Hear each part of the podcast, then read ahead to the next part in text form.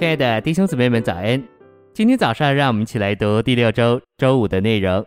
今天的经节是出埃及记十七章六节：“我必在河裂的磐石那里站在你面前，你要击打磐石，就必有水从磐石流出来，使百姓可以喝。”约翰福音十九章三十四节：“唯有一个兵用枪扎他的肋旁，随即有血和水流出来。”七章三十八节。信入我的人，就如经上所说，从他腹中要流出活水的江河来。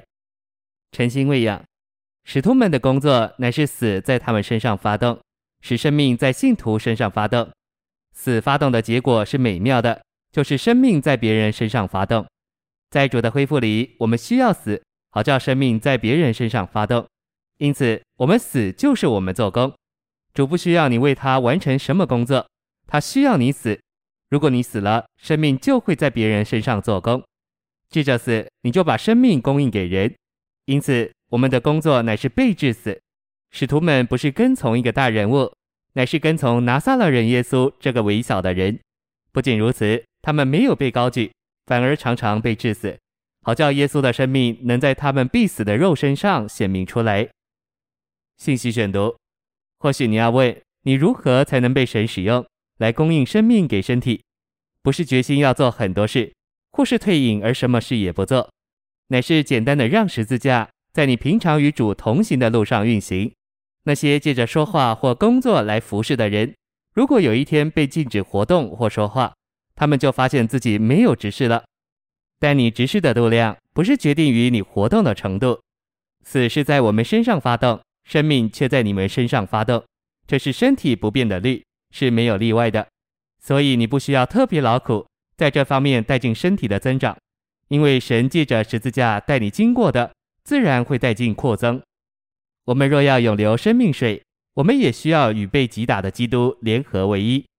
被击打的磐石表征成为肉体的基督被钉十字架，基督在十字架上被神所击打，我们需要与这位被击打者联合为一。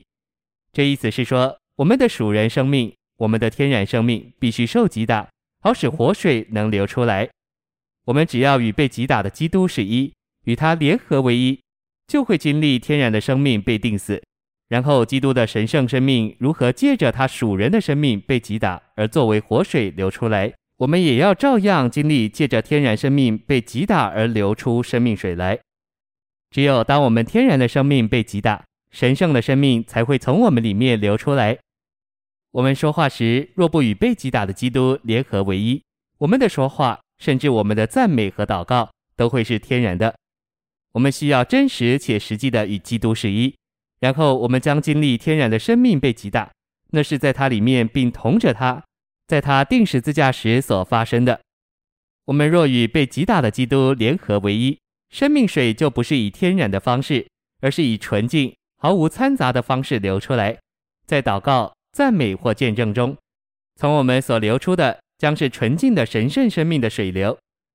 当我们在基督的死里与他联合为一时，我们天然属人的生命就被治死，然后从我们里面所流出的都将是神的生命，就是神圣永远的生命。这生命就是生命水。我们若与被击打的基督联合为一，从我们流出来的将是纯净的神圣的生命，没有天然生命。的掺杂。我们借着与被击打的基督联合为一，我们就不仅有一道江河，乃是由主耶稣在约翰七章三十八节所说的众江河，活水的众江河要从我们腹中流出来。谢谢您的收听，愿主与你同在，我们明天见。